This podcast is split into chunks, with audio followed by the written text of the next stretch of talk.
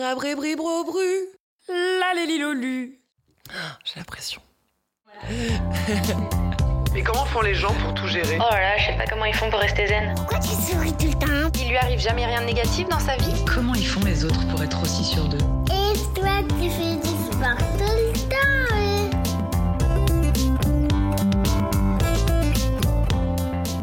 Salut à tous, moi c'est Laurie Tillman, j'ai 31 ans et j'ai longtemps été une hyperactive de la vie. J'ai toujours aimé me surpasser, me challenger et surtout performer dans tout ce que je fais.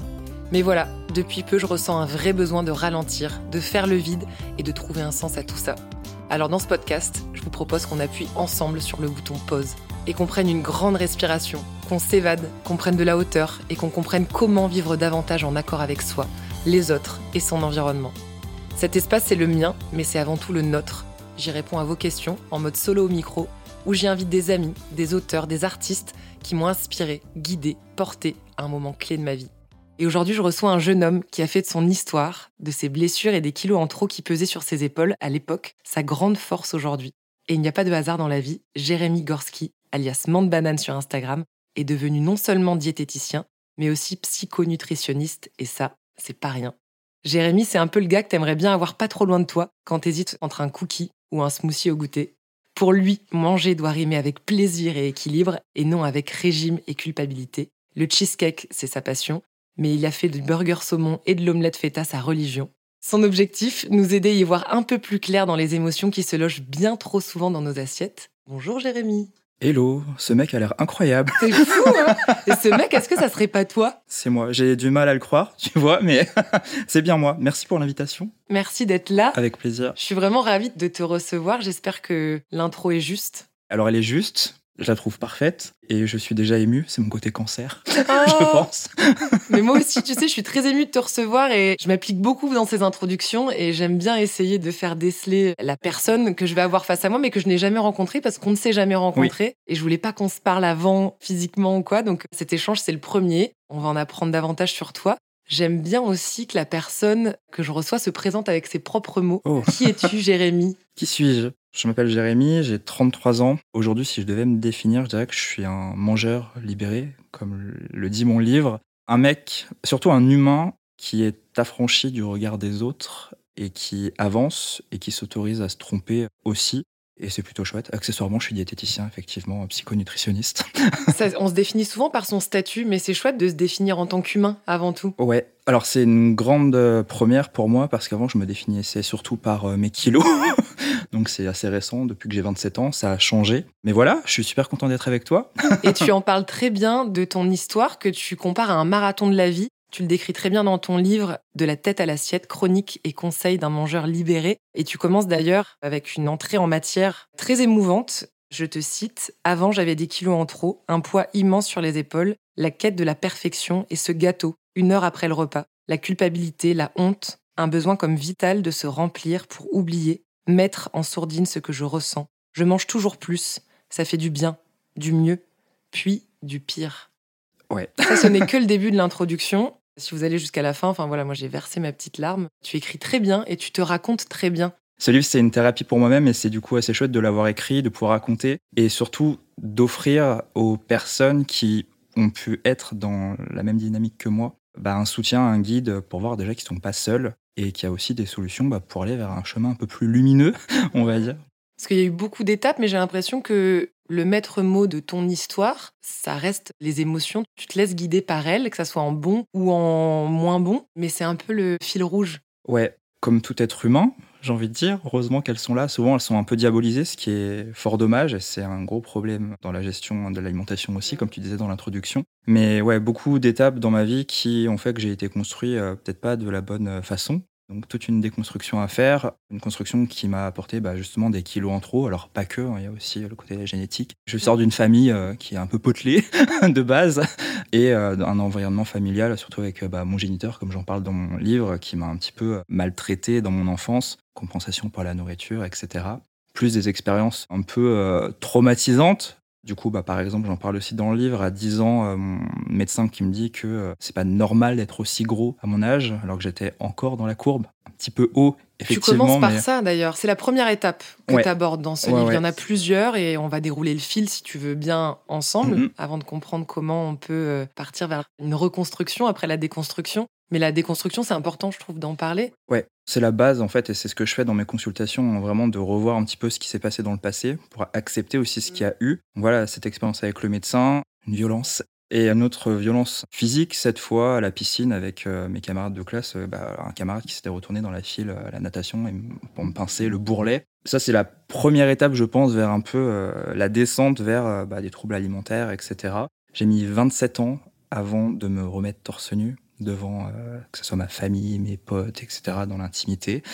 Et voilà, des années, des années de régime, de yo-yo. Alors j'ai perdu beaucoup de poids, j'ai perdu 25 kilos euh, au lycée. J'ai frôlé euh, l'anorexie. J'en suis sorti très vite. À 12 ans, hein, tu imites ta mère et tes tantes euh, Ouais, en ouais, mode ouais. régime chou, euh, Alors exactement. soupe, hyper protéiné, euh, chasse aux féculents. Et... Ouais, ça aussi, ça fait partie un petit peu du terreau un peu fertile bah, des troubles alimentaires. D'un côté, la culture euh, du euh, Oh, euh, finis ton assiette, t'es malade, tu manges pas. Et d'un autre côté, justement, mes tantes qui sont toujours au régime, qui le sont aujourd'hui encore, malgré les livres offerts à toute la famille. Mais voilà, après, au bout de tant d'années, c'est un petit peu compliqué de sortir de ces schémas aussi. Puis à 16 ans, là, tu t'arrêtes quasiment de t'alimenter. J'arrête de m'alimenter, je mange une fois par jour avec mes parents, je saute le petit-déj. Au lycée, euh, je mens à mes parents et à mes amis, euh, protection des mauvaises notes, euh, etc., pour bah, sauter le déj. Et c'est là que tu atteins un IMC euh, normal. Un peu en dessous, en tout cas en dessous de mon poids d'équilibre. La preuve, j'ai pas tout repris. C'est une chance, entre guillemets, j'ai envie de dire. Mais ouais, une grosse période de perte de poids, ça n'a pas résolu le problème du tout. Pour le coup, donc là, j'avais plus de problème de poids, mais j'avais toujours ce problème avec mon poids. Et d'image de toi, puis là, c'est là que ça commence. C'est dans séduction, on a Exactement. envie de plaire, et là, tu t'enfermes dans la salle de sport et ça part en mode shaker protéiné et Ouais. fonte, quoi. Et je revois encore des souvenirs sur Facebook de temps en temps, sais, les souvenirs un peu euh, relous qui reviennent quand on les demande pas, avec ouais, des checkers, les euh, ah, je suis à la salle, il est 6 heures du matin, ce soir j'y retourne, Enfin, j'allais deux fois au sport par jour, comme tu disais, pour plaire, en plus dans une relation hyper toxique. Donc voilà, rien de fonctionnel, jusqu'à un déclic où là, euh, j'ai dit stop. Et ça a été quoi le déclic alors? Ah, ça, c'est le moment un peu gênant. en fait, il y a eu cette rupture qui était difficile et à la fois libératrice de ces textes un peu toxiques où franchement j'étais euh, une plante verte. J'en ai eu marre de m'effacer. Souvent, je dis euh, à mes patients, il faudrait peut-être un petit peu être et pas se contenter d'exister. Et c'est typiquement ce que je faisais. Et après cette rupture, en fait, j'ai eu besoin de temps seul. Je suis parti à Porquerolles, près de la mer. Ça, ça doit te Oh, parler. Mais oui, Porquerolles, je connais très bien. C'est un petit trésor de la Méditerranée, ça. Ouais, ouais. Du coup, j'ai été m'exiler une semaine là-bas pour vraiment euh, méditer sur ma vie, etc. Et euh, le truc un peu gênant, un soir, j'ai voulu faire une rencontre euh, pas sérieuse. Et, Genre sur une appli de euh, rencontre. Un plan cul, très clairement. Bah oui, oui, bah, ça nous arrive tous hein, dans, la, dans la déprime. Tout à fait. Donc ce mec, un peu, c'est le cliché méditerranéen, super bien foutu. Et là, tu te dis, non mais qu'est-ce qu'il va foutre avec moi? Ça va pas du tout.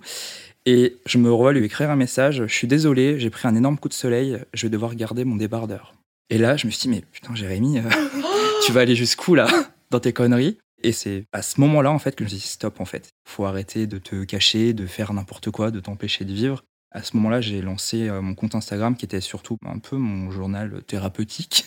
Ton journal un peu Ouais, intime, finalement, où je tu te racontes euh, euh, de, de manière hyper authentique et encore aujourd'hui. Ouais, ouais, donc euh, je partageais tout ça, je partageais des recettes, je partageais mes travers aussi parce que j'en avais encore. Et ça a pris, j'ai partagé plein de choses, ça m'a aidé et j'ai continué à avancer sur ce chemin d'acceptation, etc. Donc tu n'as pas revu ce charmant méditerranéen? Si je le revois toutes les années. Non, sérieux? Attends, donc t'as fini par le voir? J'ai fini par le voir, ça s'est super bien passé. donc? En débardeur donc. En petit Marcel et euh, en petit Marcel. Et au final, le, bah, le débardeur a sauté, je m'en suis pas rendu compte. Et Wow. à la fin, on est resté à discuter, j'ai le droit à un thé super sexy. Et comme quoi, en fait, les pensées parasites, c'est pas des vérités absolues. Et du coup, à chaque fois que je retourne à Porquerolles, on se revoit. J'adore Sauf si je suis en couple, mais euh, voilà. non mais canon Ouais. Mais Porquerolles, euh, il se passe toujours des trucs assez incroyables à Porquerolles. Donc merci à lui, et puis merci à toi, puisque finalement tu as projeté des pensées qui n'étaient pas réelles pas et surtout pas fondées. Et en fait, toi-même, tu as eu ce recul et cet aplomb et cette maturité pour te dire non, ça suffit, j'arrête de me mentir à moi-même, ce n'est pas la vérité, ça ne me résume pas quoi tout Ouais. ça. Carrément. Et c'était le début. hein. Souvent, comme je dis à mes patients, il faut vraiment le côté un peu euh, panique. Donc, euh, ouais, on a extrêmement peur de se lancer, mais une fois qu'on le fait, ça booste l'estime de soi et ça pousse à faire plein de choses. Je crée un propre résumé de ce que j'ai pu euh, déceler dans ton livre. Dis-moi ce que tu manges et je te dirai qui tu es. J'ai l'impression que ça résume pas mal ta philosophie de pensée aussi. Ou pas? Pas tant. Pas tant. En fait, je me bats pour que les gens comprennent que justement, on n'est pas ce qu'on mange, et c'est souvent ce qu'on voit sur les réseaux malheureusement. Typiquement, bah, je pense aux personnes en surpoids en obésité qui vont se faire euh, juger parce que voilà, tiens, elle doit manger au McDo, elle doit pas faire de sport, etc. Alors que c'est le poids, c'est bien plus que ça. Mais après, effectivement, on mange aussi nos émotions, notre état. Et c'est ce qui s'est passé avec moi pendant des années. Donc ouais, nuancé sur la question, mais effectivement. Mais c'était vers ça que je voulais aller et vers cette page 41 que j'ai trouvé très bien faite. C'est l'iceberg des TCA. Tu nous expliques un peu ce que c'est? En fait, que ça soit pour les troubles du comportement alimentaire et les problèmes de poids, on a tendance à voir euh, ce qui est visible. Typiquement, une personne qui va être au McDo en train de s'empiffrer, comme les gens pourraient dire, on va avoir tendance à dire, bah, tiens, elle a juste pas de volonté, etc. Alors que ça se trouve, elle est en train de faire une crise de boulimie qui est due à un problème familial, etc. ou plein d'autres euh, soucis. Et c'est typiquement la même chose pour le poids, où euh, on voit que les kilos, mais on ne sait pas forcément d'où ils viennent. Et si on prenait l'iceberg, il parlera beaucoup plus aux personnes. Donc il y a le poids qui est euh, culminant, mais sous l'eau, en fait, il y a la génétique, il y a les traitements, il y a l'histoire de vie. Il y a les traumas, le perfectionnisme, le trouble de l'image, l'estime de soi, le besoin de contrôle, phobie sociale, conflits familiaux, frustration. Donc en fait, la partie immergée de l'iceberg, elle est beaucoup plus importante que la partie visible. Visible. Ça peut être le sport à l'outrance, ça peut être les restrictions alimentaires, la boulimie. Et ça, c'est ce que t'expliques dans les émotions qui sont souvent cachées finalement dans l'assiette, quoi.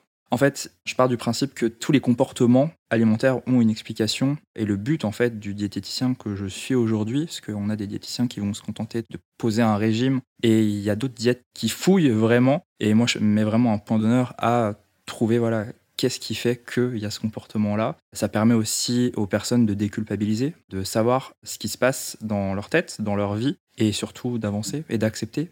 Finalement, en fait, manger ses émotions, c'est humain. C'est humain. Moi, ce que je dis en consultation, c'est que bah, si vous venez me voir pour arrêter de le faire, c'est pas possible. Personne pourra. Les émotions, ça nous donne envie de manger. Ça nous donne envie de faire plein d'autres choses. L'amour, par exemple. L'amour. et la nourriture nous provoque aussi des émotions. Donc les deux, de toute façon, seront toujours liés. Là où ça devient problématique, c'est quand les personnes vont manger dès qu'elles ont une émotion, euh, alors j'allais dire négative, mais j'aime pas forcément le mot parce que toutes les émotions ont une utilité. On va parler plus d'émotions désagréables. Là où ça devient problématique, effectivement, c'est quand on fait que on, on mange, quand euh, j'ai une toute petite colère, une petite tristesse, un ennui, etc. Et le but, c'est d'apprendre à accueillir ces émotions, à en faire quelque chose. Moi, par exemple, avant de me remettre à mon compte, j'ai bossé en pharmacie et j'éprouvais une colère immense, une frustration, parce que mes boss m'avaient pris pour un con, typiquement le truc euh, que je ne supporte pas. Et euh, bah, en fin de journée, j'allais euh, prendre des 4 éclairs au chocolat à la pâtisserie, etc. Enfin, j'ai pris 7 kilos vers la fin du contrat. Et cette colère, en fait, je la remercie parce que ça m'a permis de partir et de faire bah, tout ce que je fais aujourd'hui. Donc, il y a cette notion aussi d'acceptation des émotions et de démissionner, ça peut être une action, ou alors d'aller courir euh, pour se vider la tête, faire un cours de boxe, etc., etc. Et comment on arrive à reconnaître ses émotions et les accueillir? T'as euh, un petit tips? Ouais, la pleine conscience. Je travaille beaucoup euh, sur la pleine conscience, la cohérence cardiaque aussi, un peu de méditation, ce travail en consultation, où la personne essaie de visualiser l'émotion, lui donner une forme, une couleur, une intensité, et surtout apprendre à la tolérer. Par exemple, tu m'as dit, en arrivant vers ce podcast et donc à la maison, que tu étais stressé. Qu'est-ce qui s'est passé? T'as accueilli ce stress? Comment tu l'as géré? Tu m'as parlé de cohérence cardiaque. Alors c'est surtout toi qui m'as aidé à l'accueillir. C'est vrai Mais ah, oui. cool. Donc en fait, on peut être deux dans l'histoire. On coup. peut être deux, c'est l'alliance thérapeutique si on l'associe aux consultations. Ouais, j'ai accueilli, j'ai pris surtout la chance que j'avais d'être là pour partager un peu de ma vie euh, avec toi aussi. Et j'ai beaucoup travaillé surtout sur la légitimité de faire des choses. Ah oui, parce que toi aussi, tu souffres du syndrome de l'imposteur. Beaucoup. beaucoup. Bah, je suis une thérapie depuis que le livre est sorti parce Ah que oui. euh, j'étais sur des crises de panique, d'angoisse avec la question mais qui suis pour sortir un livre quoi. Et finalement ça se passe bien, j'ai des super retours, mais encore une fois c'est pensée parasite et ça reste tout un travail à faire sur des années quoi. Et le combat continue. Parmi tous les autres combats que tu mènes, il y a la grossophobie, il y a les anti-restrictions, anti-régime, la glucose révolution aussi, enfin, par lequel on commence, tu vois, mais c'est hyper important parce qu'il y a presque des injonctions entre le métier que tu fais et les combats que tu mènes. Comment tu arrives à mener tout ça, quoi, de front et à 33 ans, c'est fou. En fait, je mets vraiment l'humain au centre de tout. Et avant d'avoir des gens dans un cabinet, l'idée c'est surtout la prévention qui va primer. Et effectivement, alors euh, Glucose Révolution, son livre est pas nul, etc. Il y a des bonnes choses, mais c'est surtout toutes ces nouvelles injonctions qui apparaissent. Il y a effectivement la grossophobie qui me tient beaucoup à cœur, qui nuit vraiment aux personnes, avec aussi le mouvement d'acceptation de soi, qui est souvent un peu mal compris. Souvent, les personnes euh, associent l'acceptation à la résignation. Et c'est ça en fait que les grossophobes euh, souvent euh, critiquent sur les réseaux. C'est tiens, la grosse elle s'affiche, ça veut dire qu'elle va rien faire pour perdre du poids, etc. C'est pas du tout le message qui est renvoyé. C'est juste en fait je m'accepte à ce moment-là et cette acceptation elle est indispensable en fait pour euh, déjà se donner de l'amour et faire des choses vers soi et pas contre soi. Et ça c'est la base pour bah, réussir à perdre du poids. Moi au niveau des consultations, je travaille vraiment sur cette acceptation. C'est bah, un peu comme le début du livre.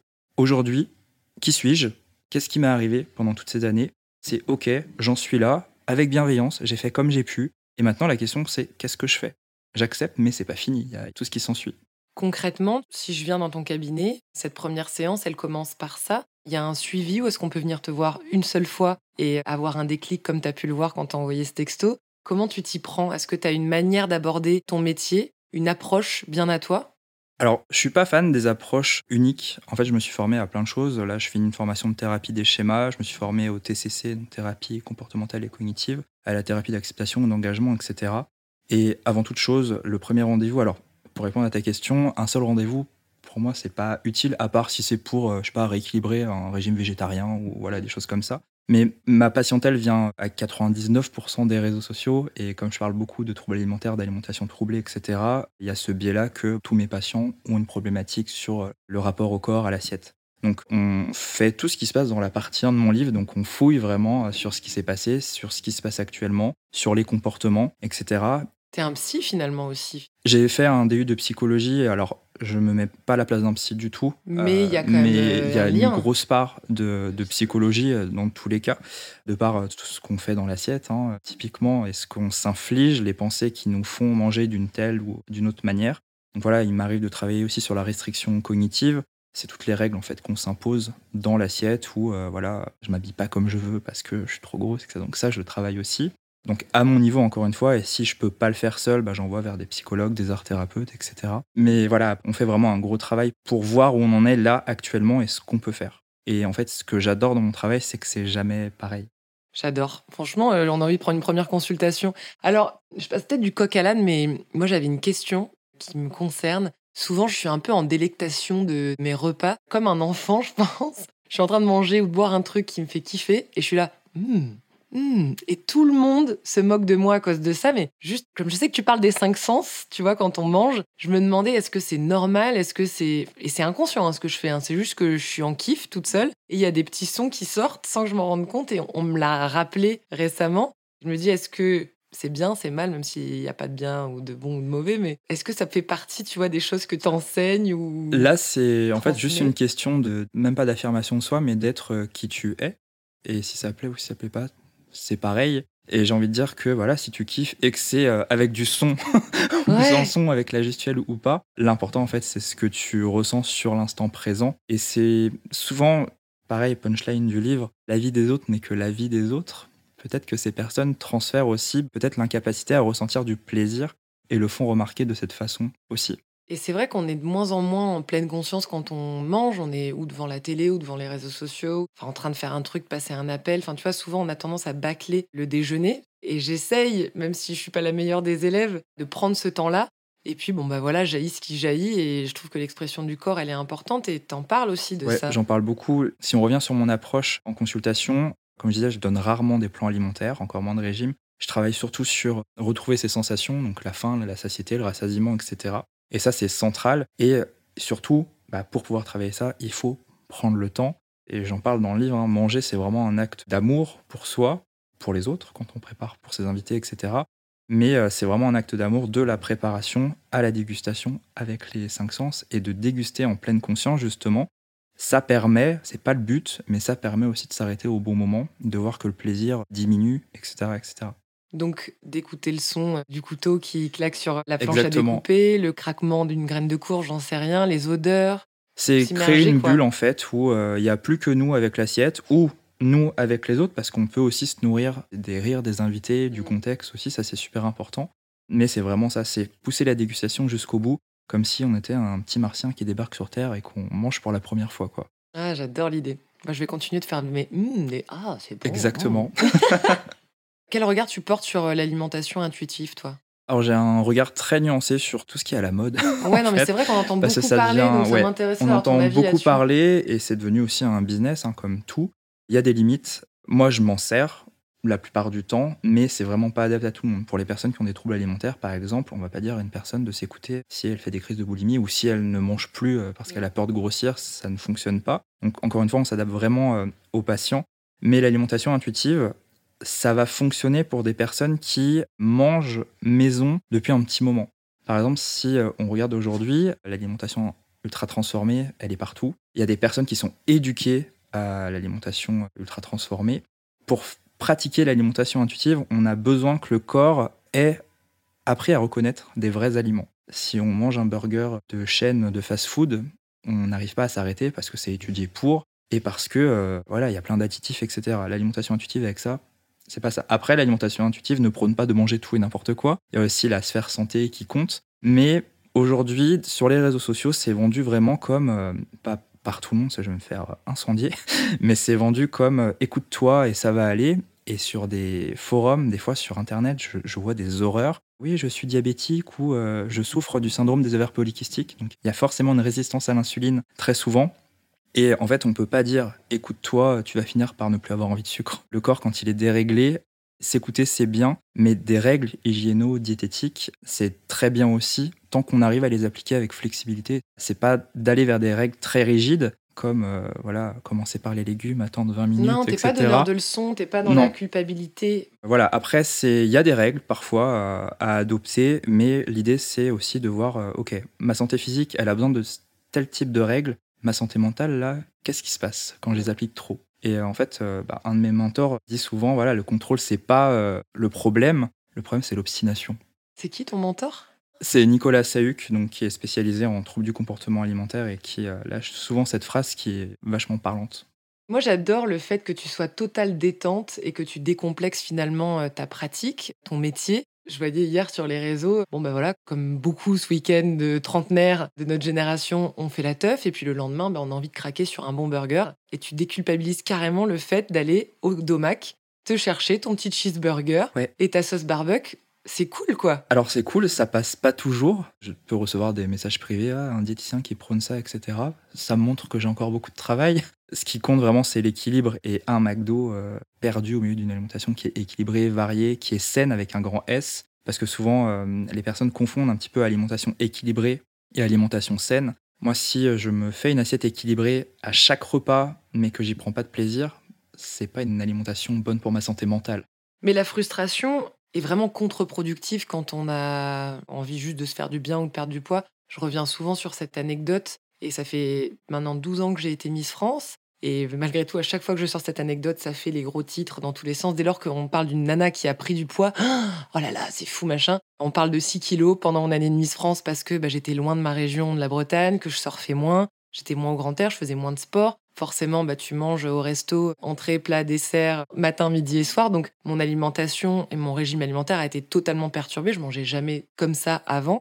Et cette année parisienne m'a totalement euh, fucked up, tu vois. Donc forcément, mon corps l'a moyennement accepté, mais c'est ok, c'est juste que les gens qui te dirigent et qui te représentent te disent attention, tu vas bientôt rendre ta couronne, t'as pris du poids, ça serait bien que les gens te retrouvent un peu avec les formes et la tronche moins babyface que quand t'as été élu 365 jours plus tôt. Et ça, ça revient toujours. Je dis, mais ouais, mais c'est normal en fait quand on est frustré, parce que du coup, moi je me raisonnais, j'étais là, bon bah je vais pas prendre de dessert, je vais prendre juste un plat.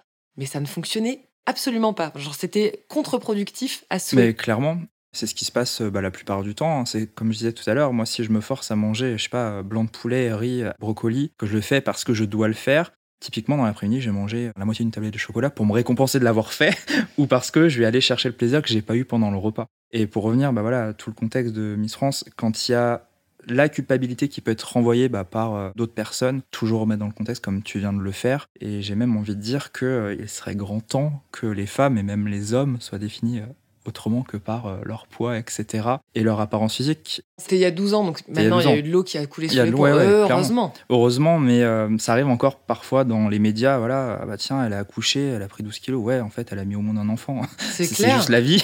Elle va certainement en prendre encore un peu parce que bah, peut-être qu'elle va allaiter et peut-être qu'elle est stressée, peut-être que son mari n'est pas là. Et en fait, les gens font comme ils peuvent. C'est un contexte particulier. Et, et vraiment, s'il y avait un message, quand vous vous culpabilisez, remettez toujours un contexte. Alors, ne trouvez pas des excuses à chaque fois non plus. Il faut analyser les choses, mais c'est vraiment remettre du contexte dans ce qui se passe dans la vie. Et parfois, on fait comme on peut, euh, comme tu l'as bien dit.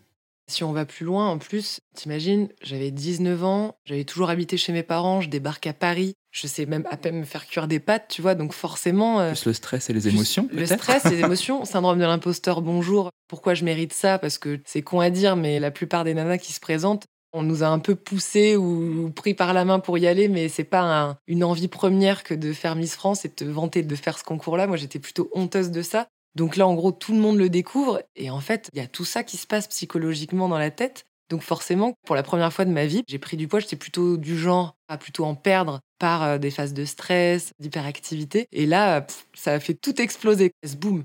Moi, j'ai une question. Qu'est-ce qui a fait que tu as reperdu ce poids et que tu as réussi à réguler tout ça euh Quand j'ai rendu mon écharpe et ma couronne, j'ai repris en fait mon équilibre physique, je pense émotionnel aussi. Je suis retournée vivre d'abord chez papa-maman et donc la cuisine de chez papa-maman où bah, tout est fait maison. Bah forcément, ça change tout parce que quand tu passes ton temps euh, dans des restos, c'est parce que mon corps était habitué à recevoir. Et donc, en fait, j'ai repris un rythme de vie à peu près normal, même si les années qui ont suivi ont été encore un peu euh, chamboulées parce que bah, tu sais plus trop qui tu es, où tu vas habiter, ce que tu vas faire. Donc, les deux années qui ont suivi, j'ai pas repris, on va dire, mon poids de forme auquel j'étais habituée. Donc, j'étais pas en phase de ouf avec l'image que j'avais de moi-même parce que je me reconnaissais pas vraiment. J'arrivais plus à me remettre au sport parce que je me sentais plus lourde quand je courais. Le surf, c'était difficile, je manquais de souffle. J'en ai jamais parlé de ces moments-là, mais ça a été un moment un peu flou. Et puis, je sais pas, à 22 ans, j'ai été voir un coach sportif. J'avais jamais fait ça de ma vie. Moi, je faisais du sport de manière avec beaucoup de bon sens, avec mon papa, mes amis. Mais j'étais jamais rentrée dans une salle de sport à proprement parler. Là, je lui ai dit, voilà, là, il faut que tu me remettes dans le droit chemin. Et puis, naturellement, ma maman m'a offert un livre de cuisine. Et puis, j'ai commencé, en gros, à faire des choses simples. Hein. J'ai jamais vraiment trop su cuisiner, mais j'ai réappris, en fait, à reconnaître les besoins de mon corps, de mon organisme. Et aujourd'hui, je suis dans l'écoute de, tiens, j'ai envie de manger un burger, bah, plutôt que d'aller au McDo pour le coup, même si ça peut m'arriver. Je vais me le faire moi-même et je sais que quand c'est des aliments qui viennent de mon frigo, des produits frais, ça sera toujours mieux assimilé par Carrément. mon corps que euh, des produits transformés. Tu en as très bien parlé. Et ça vaut pour un fondant au chocolat, une tarte aux pommes, mais aussi pour une bonne salade. Enfin, une salade Sodebo dans un vieux plastique au rayon frais ne sera clair pas... c'est pas ouf. Voilà, tu vois ce que je veux dire? Ouais. donc euh, voilà, tout ça est très long, mais simplement être à l'écoute, je crois, de son corps et de ses émotions, encore une fois. On a toujours besoin de craquer, c'est important. C'est important et c'est nécessaire aussi de s'autoriser à se tromper. Souvent, les personnes veulent faire parfaitement. Peut-être que quand tu as voulu reprendre le sport, tu avais l'objectif de reprendre le surf à fond comme avant. Il y a déjà ces pensées limitantes et euh, souvent, moi, ce que je vois avec mes patients, ah bah tiens, avant, je courais 15 km, bah là, je retourne pas courir parce que je sais que je ferai pas 15 km, donc je ne fais rien. Et en fait, il faut vraiment avoir cette impulsion de euh, je commence par ça et en fait, euh, ça va rouler. Ça va rouler. Il faut juste s'autoriser à reprendre justement le chemin un peu plus lumineux par étapes et se féliciter à chaque fois en fait. Et se féliciter, c'est important aussi. Cette bienveillance, cette philosophie, on la retrouve dans ce livre vraiment canon. Je vous conseille à toutes de la tête à l'assiette chronique et conseil d'un mangeur libéré. Ça me fait penser à cette chanson. Ne la laisse pas tomber. Il est si fragile d'être un homme libéré. Tu sais, c'est pas si facile. Depuis tout à l'heure, quand tu as dit je suis un mangeur libéré, j'ai ça dans, ma tête. Donc on finira ce podcast en musique. On va retrouver ces sonorités. Je vais l'apprendre à la guitare. Merci infiniment. Bah, merci Jérémy. à toi. Voilà, courez-y vite si vous n'avez pas encore fait vos cadeaux de Noël. C'est sorti aux éditions First. Vous le retrouvez dans toutes les librairies sur Internet. Et si vous voulez suivre Jérémy, rendez-vous aussi sur son compte Insta, super déculpabilisant et très enrichissant, bourré d'humour aussi, arrobase menthe-du-bas, banane, menthe banane. Le mot de la fin peut-être? Prenez soin de vous, juste ça. Cœur, cœur avec les doigts.